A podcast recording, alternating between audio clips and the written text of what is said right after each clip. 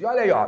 Nas eleições de 2018, o Brasil assistiu a uma onda de debates agressivos, especialmente nas redes sociais, que se dividiu em dois lados, os de esquerda e os de direita, associados pela maioria aos partidos PT, PDT, PSOL, PSL, PSDB e Avante, respectivamente.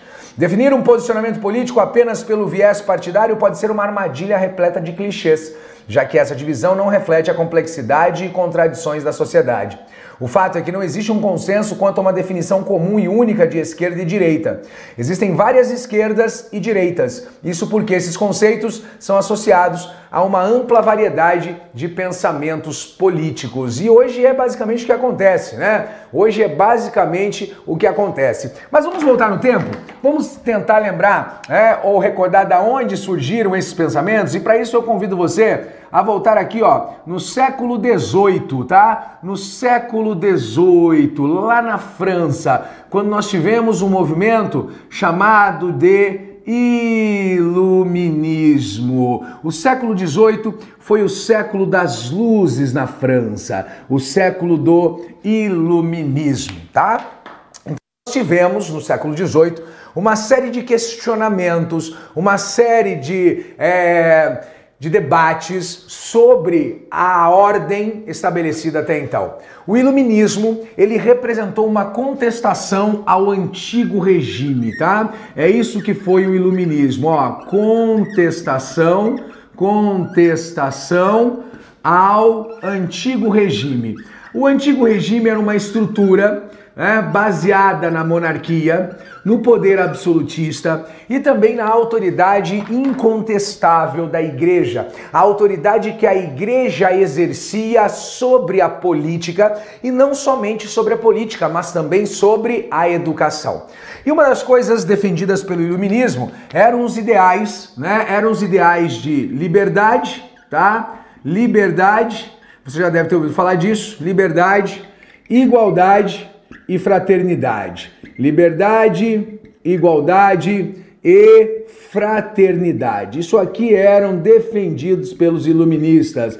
A liberdade, a igualdade e a fraternidade, tá certo? Esses ideais defendidos pelos iluministas eles questionavam diretamente o antigo regime. Eles se chocavam diretamente com o antigo regime, eles se batiam diretamente com o antigo regime, já que o antigo regime favorecia uma estrutura baseada né, naquela formação triangular, naquela formação social da França, que era uma formação de uma sociedade estratificada, de uma sociedade onde nós tínhamos essa estrutura aqui, tá? Essa estrutura aqui, liderada pelo clero, tá? Liderada pelo clero, seguida pela nobreza, tá? Seguida pela nobreza, e aqui nós tínhamos o resto. Eu vou colocar o resto mesmo, tá? Aqui nós tínhamos o resto. E quando eu falo de resto, eu falo de servos, eu falo de burguesia, eu falo de todo aquele que não era do clero e todo aquele que não era nobreza. Esse era o antigo regime.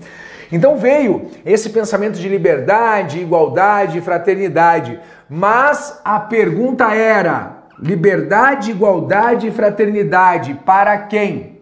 Tá? Para quem? Esta era a grande pergunta. Liberdade, igualdade e fraternidade para quem? Porque uma coisa é você contestar o antigo regime. Uma coisa é você contestar o antigo regime. Uma coisa é você contestar a velha estrutura. Uma coisa é você contestar a antiga estrutura social, onde nós tínhamos aqui, ó, essa sociedade, né, essa elite formada pelo alto clero e pela nobreza, estes caras aqui, ó, eles tinham o direito político, tá? Tinham direitos políticos, mas não tinham poder econômico. O resto tinha poder econômico porque aqui estavam a burguesia, só que não tinha direito político. Então nós tínhamos aqui uma situação muito complexa, uma situação muito complicada, uma situação muito delicada. Então nós tínhamos nessa situação uma luta por direitos políticos. Só que existia aqui entre o resto, neste resto, nós tínhamos a alta burguesia, nós tínhamos a baixa burguesia, nós tínhamos os sem-culottes, né, o povo, nós tínhamos aí os artesãos, nós tínhamos os servos, nós tínhamos aqui uma variedade social muito grande. Então, essa pergunta de liberdade, igualdade e fraternidade para quem? Ela dividiu os iluministas. E aí nós temos duas correntes bem interessantes, tá? Duas correntes bem interessantes. Nós temos pensadores aqui que se dividem nessa hora, pensadores que se pensadores que se dividem quanto à extensão desses direitos, quanto à extensão dessa liberdade, dessa igualdade, dessa fraternidade. A quem isso deve ser estendido? Para quem isso deve ser é, concedido? Então, os pensadores aqui nós temos, por exemplo, Voltaire, tá? Voltaire, que é bem conhecido, é, Voltaire, que era extremamente elitista, ele acha que isso aqui é elitizado. Ele é elitista, tá? Elitista. Ele acha que liberdade, igualdade e fraternidade para a burguesia para a alta burguesia. Ele acha que a liberdade, igualdade e fraternidade devem ser é, estendidos à alta burguesia. Ele acha que a liberdade, igualdade e fraternidade devem ser concedidas para uma camada da sociedade que tenha condições de administrar essa sociedade, que tenha condições de conduzir essa sociedade. E que essa capacidade de conduzir a sociedade, aí sim, vai promover mudanças sociais, vai promover transformações sociais, vai promover alterações sociais. O Voltaire, além de elitista, ele era escravocrata, tá? Ele era escravista também, ele era escravocrata. Ele era a favor da manutenção da escravidão. Ele também era a favor de um Estado laico, tá?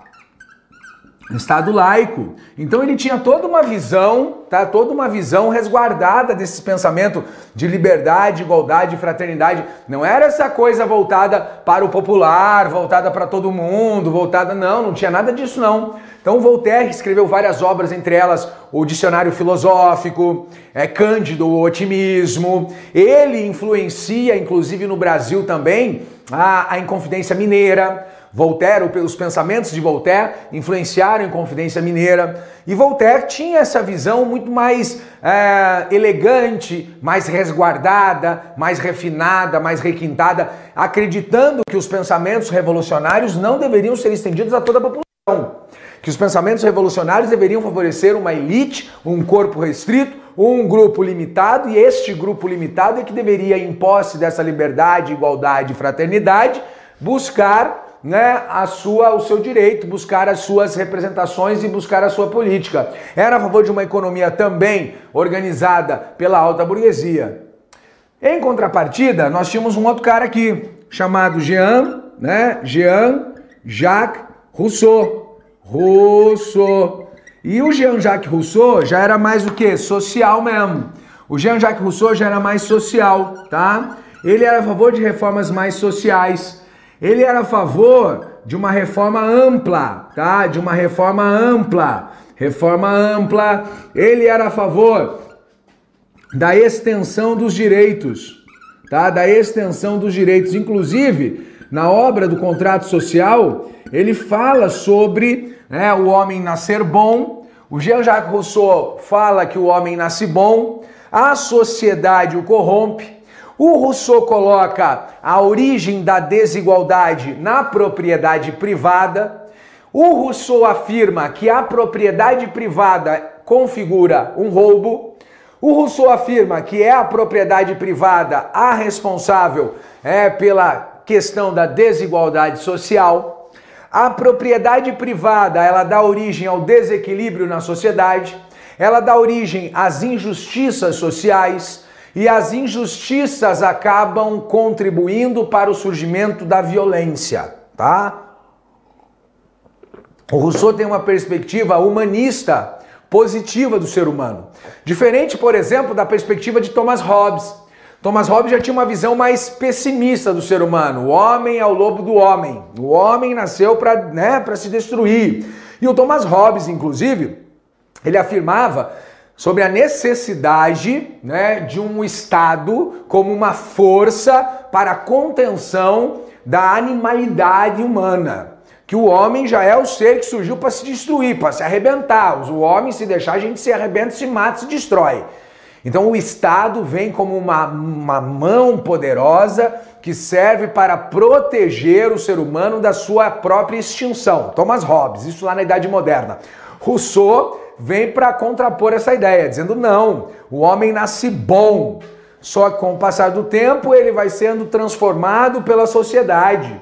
A sociedade vai corrompendo o ser humano. Então ele tinha propostas mais amplas, propostas mais transformadoras, propostas mais sociais, mais extensas. Por isso, quando a gente entra nessa discussão, tá? Quando a gente entra nessa discussão sobre esquerda e direita, o pessoal, todo mundo foca em Marx, Marx, Marx. Isso é uma ignorância, de uma ignorância sem, sem tamanho. O início das ideias sociais, que depois nós chamaríamos de socialistas e tudo mais, aconteceu aqui, ó, no século XVIII, com burgueses. Rousseau era burguês, Voltaire era burguês. O Marx, o Marx, quando escreve as suas obras, e a maioria das pessoas que fala sobre o Marx nunca leu o Marx, eu sei disso porque eu, eu, eu, é, a gente observa no discurso pessoas que nunca leram o Marx. O Marx estudou Rousseau, o Marx estudou Voltaire. A obra que o Marx mais leu na vida, e ele relata isso nos seus diários, foi A Riqueza das Nações, do Adam Smith, lançado lá em 1776. Foi a obra que o Marx destrinchou para escrever o Capital. O Marx era um estudioso do capitalismo. O Marx era um estudioso fervoroso do capitalismo.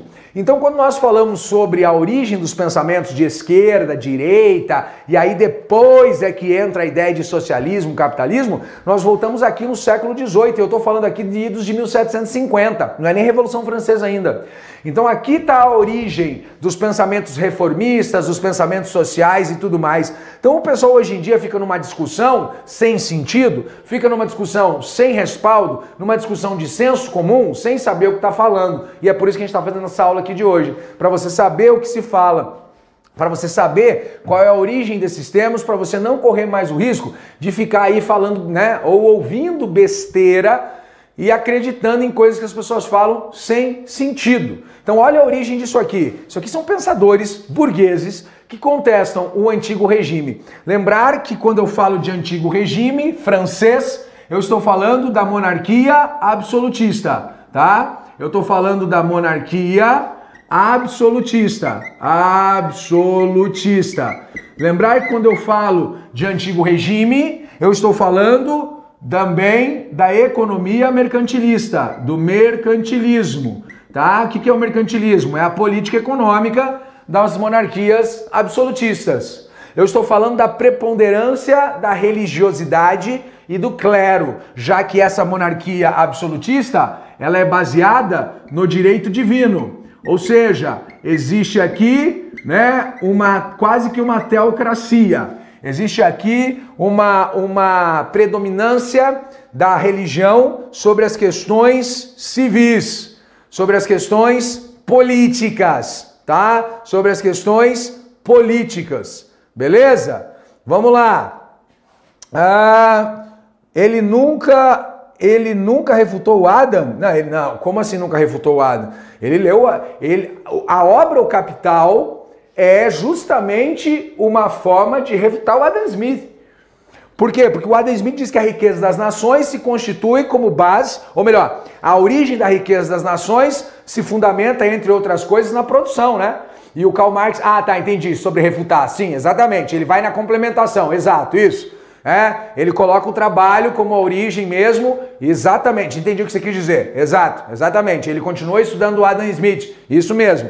Ele vai concordar com o Adam Smith sobre a origem da riqueza das nações e ele só vai continuar o estudo, né, dizendo que, se perguntando por que, que quem produz a riqueza não se apropria dela. Perfeito, perfeitamente, é isso mesmo. Perfeito? O Karl Marx é um dos maiores estudiosos do capitalismo que existe, né? É um dos maiores estudiosos do capitalismo que existe.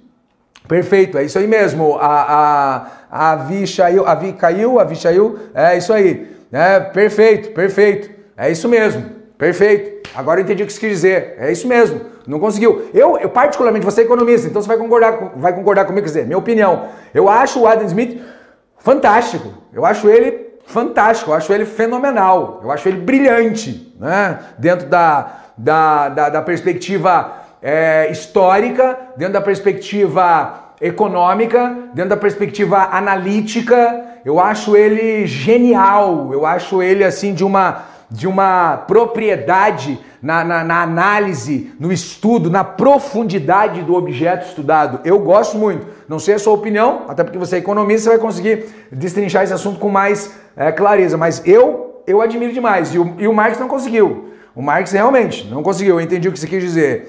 Tentou, mas não deu certo, não funcionou, porque a clareza com a qual o Smith trabalha e aprofunda o estudo sobre a origem da riqueza e sobre como a riqueza se constitui parte do processo histórico é inigualável, é incomparável.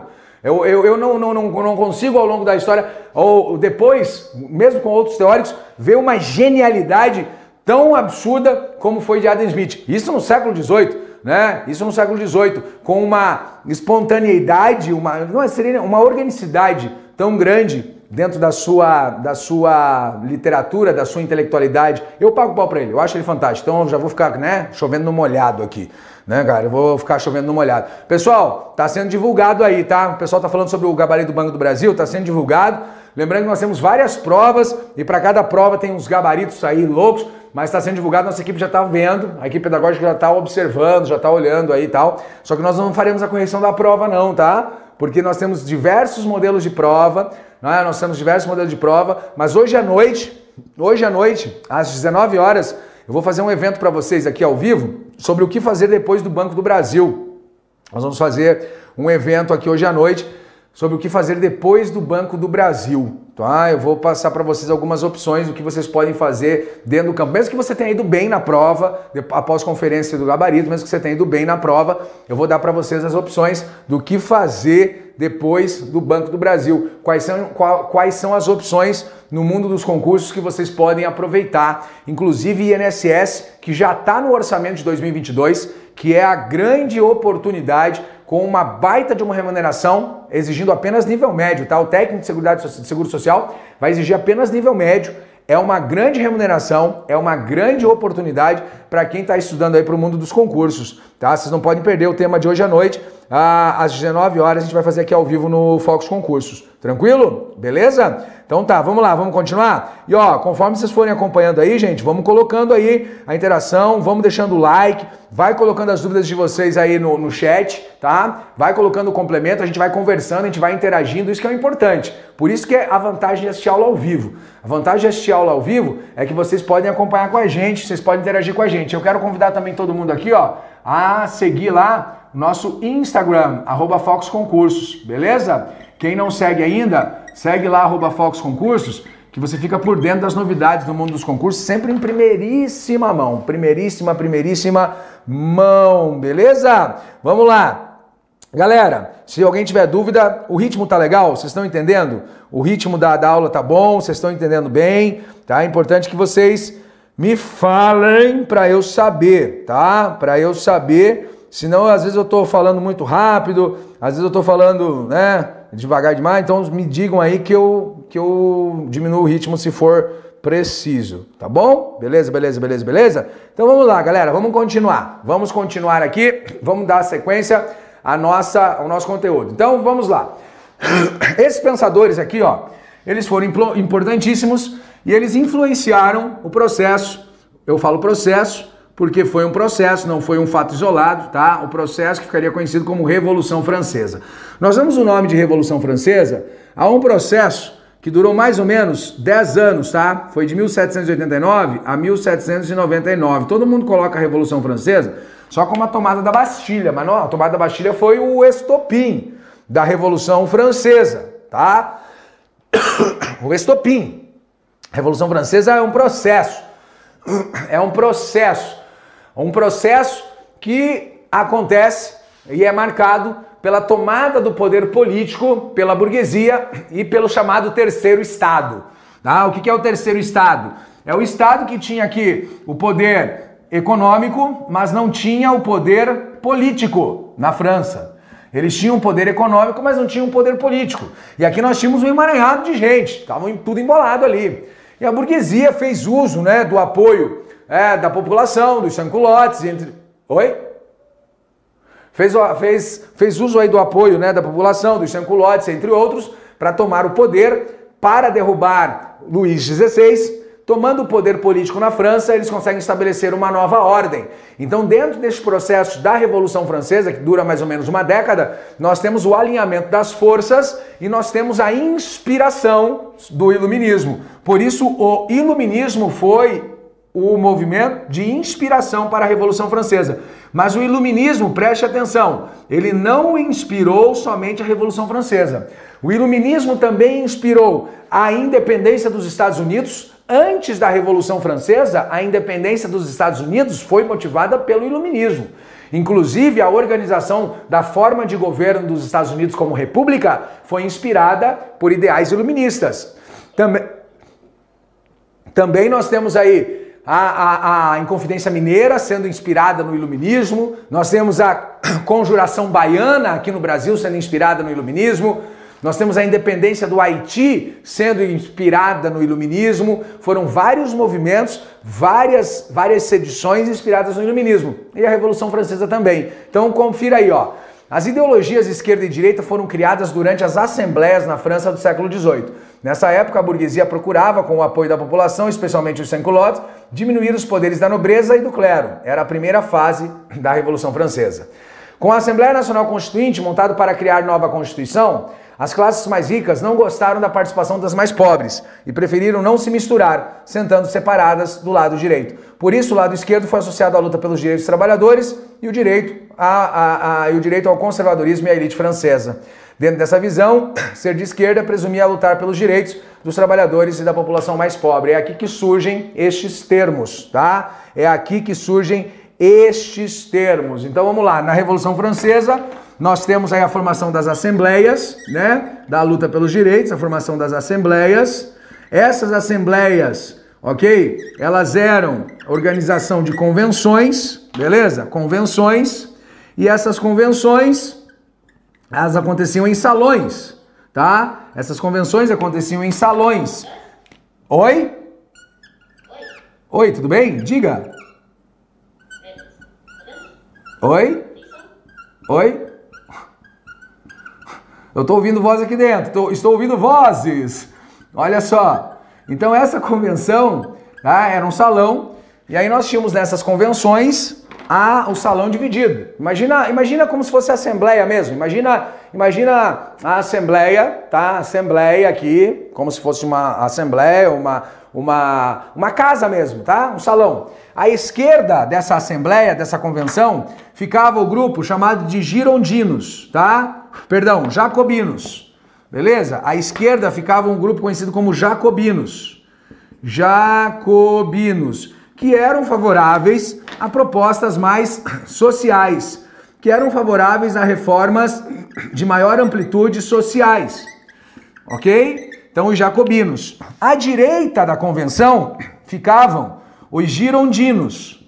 Ok? Os girondinos, que eram favoráveis a pensamentos um pouco mais elitistas, que eram mais elitistas, que eram mais conservadores conservadores. É daqui que surgem estes termos, tá? É daqui que surgem esses termos. Então passou a ser chamado, tá? Passou a ser chamado de esquerda todo movimento partidário e ideológico que defende reformas sociais mais amplas, eu não estou dizendo que isso seja taxativo, tá, gente? Porque hoje em dia vira uma embolação. Hoje em dia é, é assim, ó, eu acho interessante. Basta você discordar, né, de, do, do, governo que você é chamado de esquerda. Não tem nada a ver. Tem nada a ver uma coisa com a outra. Tem nada a ver. Aí o povo confunde esquerda com socialismo, com, com situação, com oposição. Tem nada a ver. Primeiro vamos, vamos separar as coisas. Situação e oposição não tem nada a ver com esquerda e direita. Situação é o grupo político que está no poder.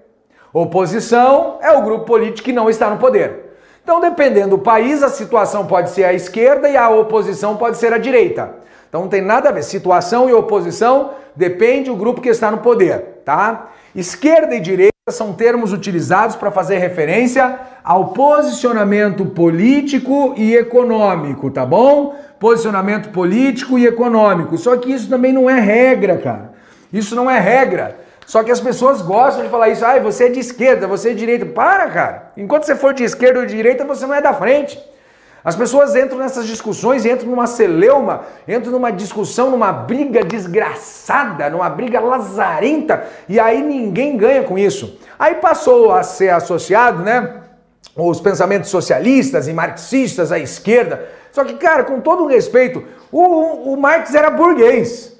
O Marx, Karl Marx, era burguês. Ele só escreveu o que escreveu porque foi sustentado pelo pai do Engels, que era um rico industriário.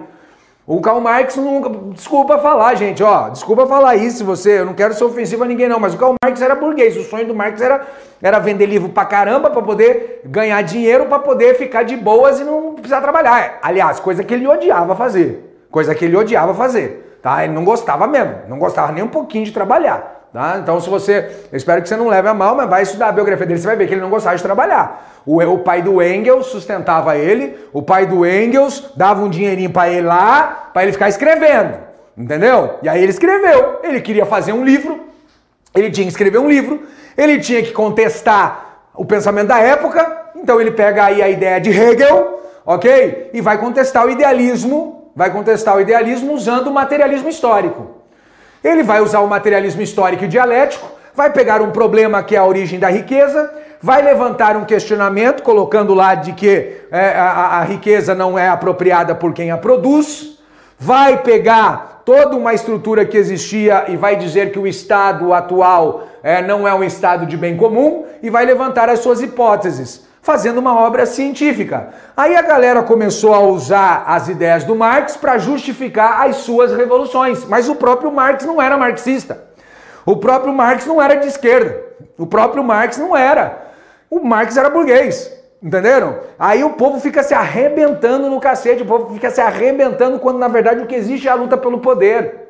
Quando na verdade o que existe é a luta para justificar o seu acesso ao poder usando uma bandeira, usando uma justificativa. Tanto é verdade que as revoluções que aconteceram, tanto a Comuna de Paris de 1871, mas depois disso a Revolução Russa de 1917, o marxismo-leninismo, ou então o marxismo stalinista, ou então o marxismo, o marxismo maoísta de Mao Zedong lá na China, tá? Nenhum deles reproduziu as ideias de Marx Nenhum deles aplicou as ideias de Marx ipsis literis, eles usaram a ideia marxista para ajustar a sua ganância e a sua fome e sede de poder. Ninguém aplicou as ideias, até porque o Marx o que ele fez foi uma obra literária tentando ganhar umzinho. A verdade é essa.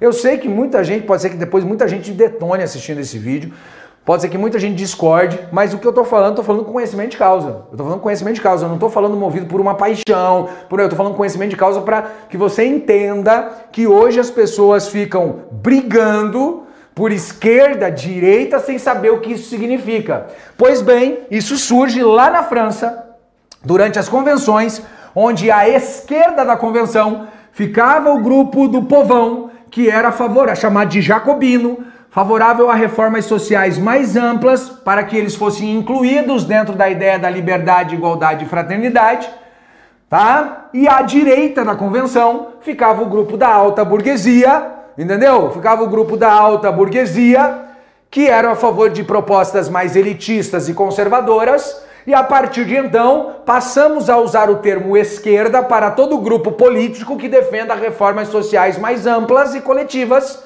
enquanto que chamamos de direita grupos políticos que defendam propostas políticas e econômicas mais restritas. Quem está certo, quem está errado? Cara, não entra numa questão de certo e errado, entra numa questão de, de, de, de pontos de vista. Por quê? Porque economicamente falando, existe risco em reformas sociais amplas. Economicamente falando, existe risco em reformas sociais restritas. A economia não é uma ciência exata. A economia depende de um fator, de uma variável que é terrível, chamada ser humano, tá? Ser humano. Essa variável, essa variante, é uma das variantes mais terríveis que existe para qualquer fórmula. A variante humana, a sazonalidade que existe quando coloca o fator humano dentro de qualquer fórmula, ela é imprevisível, ela é arriscadíssima. Então, a partir do momento que eu falo das forças de produção, das relações de produção, das forças produtivas, dos meios de produção e coloco o elemento humano, eu deixo isso imprevisível. Então eu não tenho como garantir que uma ampla reforma social vai trazer benefícios para a sociedade, porque eu tenho ali presente o fator humano. Eu também não tenho como garantir que uma reforma elitista ou que uma, uma, uma, uma atitude de benefícios voltados somente para a elite vai trazer benefícios, porque eu tenho ali o risco do fator humano. Então, nesse, nessa queda de braço, eu não consigo posicionar quem está mais certo, quem está mais errado, por conta desse risco do fator humano. Tá? Então, continuando. A direita representaria uma visão mais conservadora, ligada a um comportamento tradicional que busca manter o poder da elite e promover o bem-estar individual. Com o passar do tempo, as duas expressões passaram a ser usadas em outros contextos. Atualmente, por exemplo, os partidários que se colocam contra as ações do regime vigente, a oposição, seriam entendidos como de esquerda. E os defensores do governo em vigência, por conta da situação atual, situação, seriam de direita.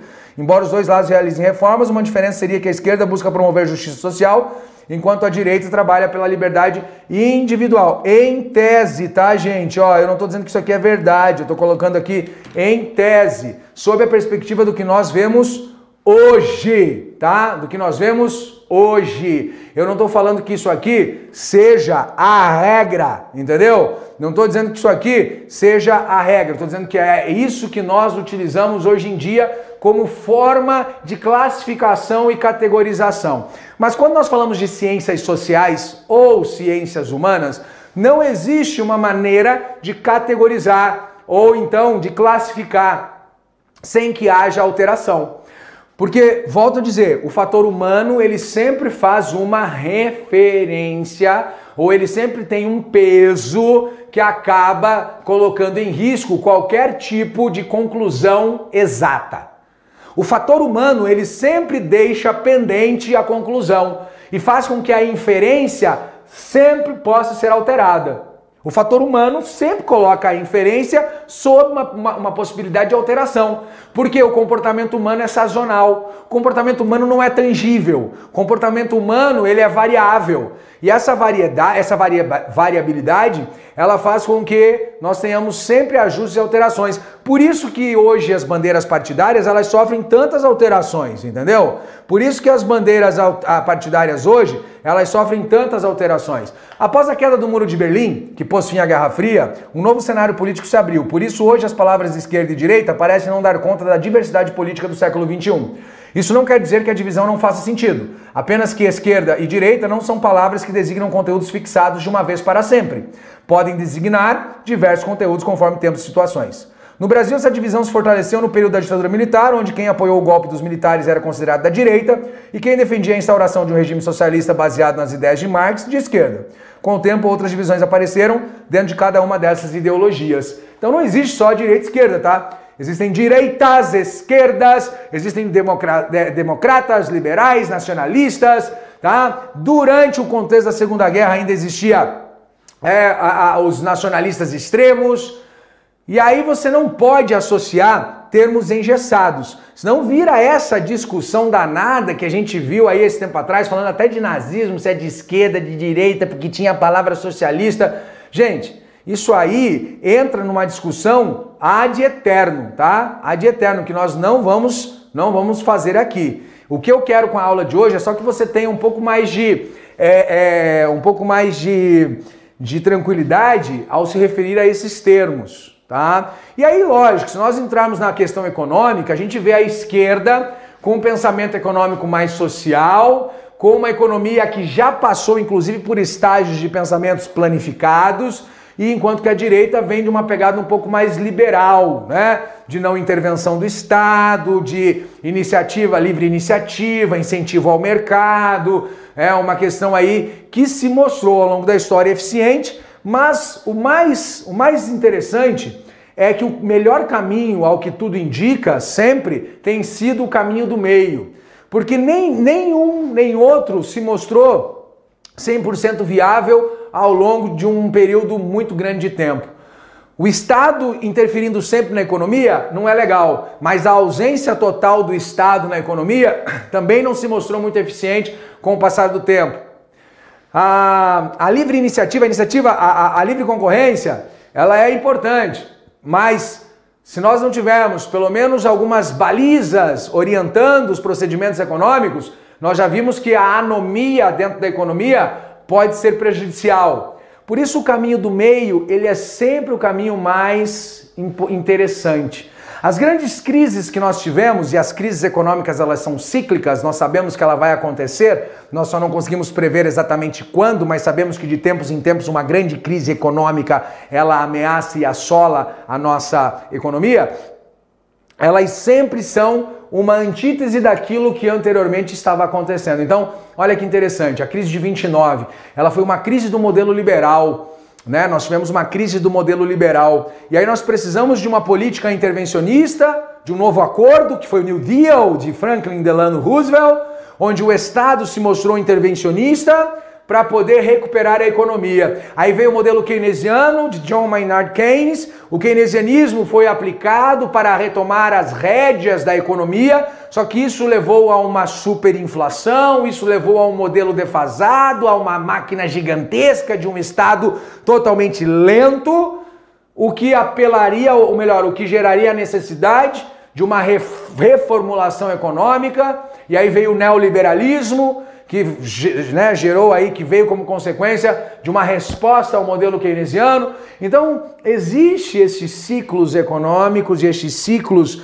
é, é, é, é, dentro da nossa história, e isso mostra a necessidade da readequação. E o caminho do meio acaba sempre sendo o caminho mais adequado. Mas ao falarmos da parte política da esquerda e da direita, você não pode confundir e você não pode misturar essas temáticas. E o Brasil hoje? Como é que funcionaria o Brasil hoje? Como é que nós teríamos hoje a nossa política?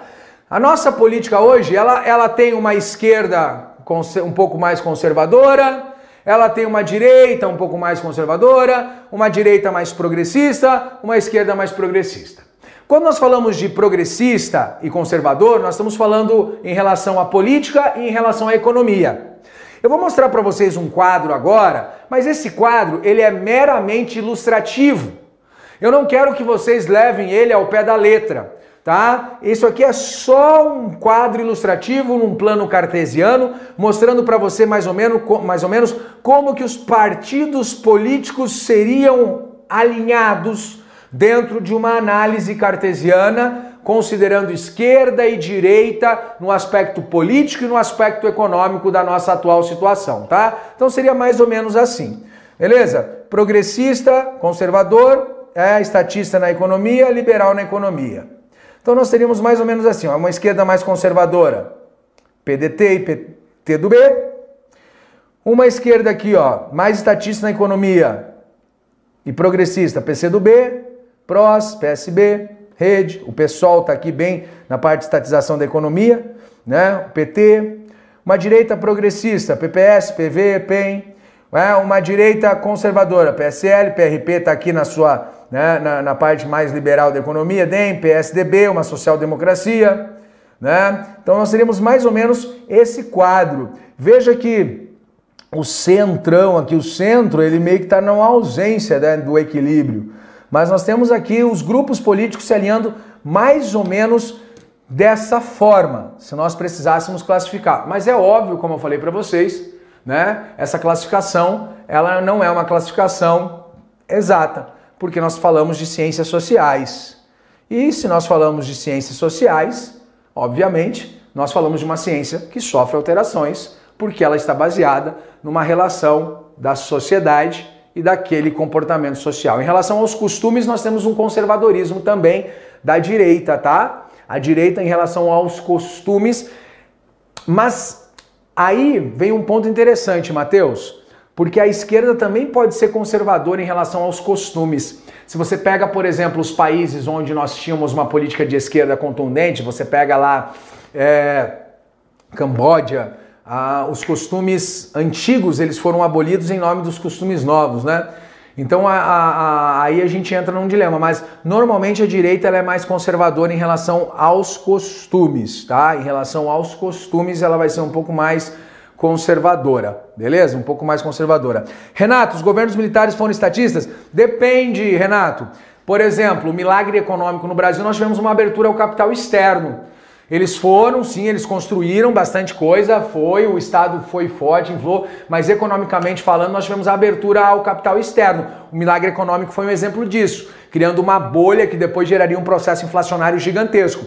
Mas durante os governos militares, nós tivemos uma amplitude dos direitos sociais, um cerceamento de direitos civis e políticos, mas uma amplitude dos direitos sociais. Beleza? Então a gente tem sim, tem um lado de Estado que foi forte, nós tivemos aí muitas coisas relacionadas ao Estado, à máquina do Estado, mas não é por ter sido governo militar, tá? Aí a gente tem que fazer uma ressalva interessante. O modelo adotado à época era um modelo keynesiano. Então, desde a era Vargas em diante, a era Vargas, o populismo e os governos militares, o modelo adotado era o modelo do Estado forte mesmo. O Estado era empreendedor, o Estado era empregador e o Estado era assistencialista. Isso não aconteceu somente no Brasil, isso aconteceu em vários outros estados, porque era característica do modelo keynesiano adotado como resposta à crise de 29 para a reestruturação das economias. Então, essas três características marcaram os governos e os estados nos anos 40, 50, 60, até os anos 70. O Estado empreendedor, o Estado empregador e o Estado assistencialista.